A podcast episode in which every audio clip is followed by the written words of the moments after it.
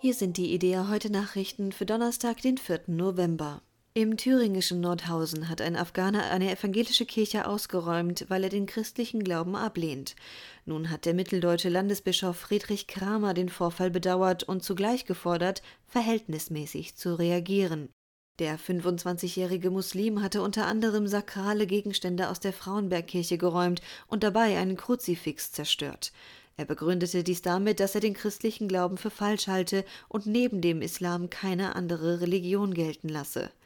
Landesbischof Kramer äußerte zu dem Vorfall wörtlich Es ist schmerzlich, insbesondere für die Kirchengemeinde vor Ort, wenn auf eine solch respektlose Art und Weise die Würde eines Gotteshauses verletzt wird. Die freie Religionsausübung sei ein unverrückbares Grundrecht und nicht verhandelbar. Zitat aber wir dürfen für eine einzelne Tat nicht eine ganze Bevölkerungsgruppe und den Islam als Glaubensgemeinschaft in Haftung nehmen. Bei aller Wut und allem Unverständnis über das Geschehene müsse man die Verhältnismäßigkeit wahren, so der Landesbischof. Beten in Deutschland ist eher eine Sache von Frauen und der älteren Generation. Das geht aus einer repräsentativen Umfrage im Auftrag des evangelischen Magazins Chrismon hervor. Demnach betet ein knappes Drittel der befragten Frauen nie, bei den Männern ist es fast die Hälfte.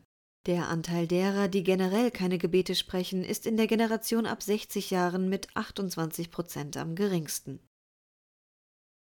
Der Evangelische Kirchenkreis Düsseldorf hat ein sogenanntes Bürgergutachten vorgestellt, das in seinem Auftrag angefertigt worden ist. Für das Papier wurden 200 zufällig ausgewählte Bewohner der Stadt nach ihren Wünschen und Forderungen an die Kirche gefragt.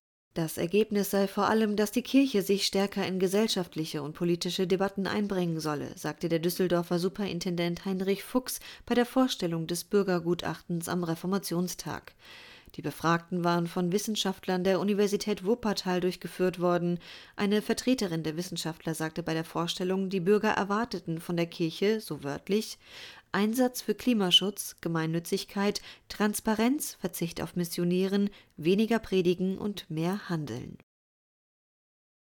Der evangelische Kirchenkreis Jülich hat die Wahl des früheren Bundesinnenministers Thomas de Maizière zum Kirchentagspräsidenten scharf kritisiert. In einem offenen Brief an das Kirchentagspräsidium heißt es wörtlich, das Leitungsgremium des Kirchenkreises reagiere fassungslos und mit Unverständnis auf die Wahl des CDU-Politikers. De Maizière habe in seiner Zeit als Innenminister maßgeblich zu einer Verschärfung des Asylrechts beigetragen. Außerdem habe er früher das Kirchenasyl in der öffentlichen Diskussion mit der islamischen Scharia gleichgesetzt.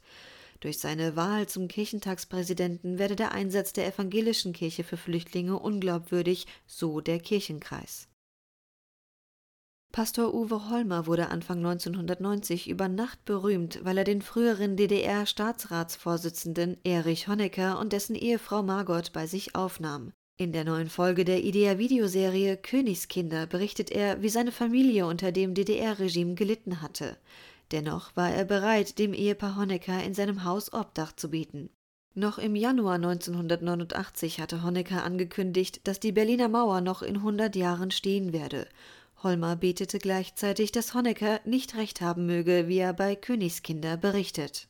Zehn Monate später war die Mauer gefallen und Holmer wurde gefragt, ob er den ehemaligen Machthaber bei sich aufnehmen könne. Die Folge ist auf YouTube unter dem Stichwort Königskinder zu finden.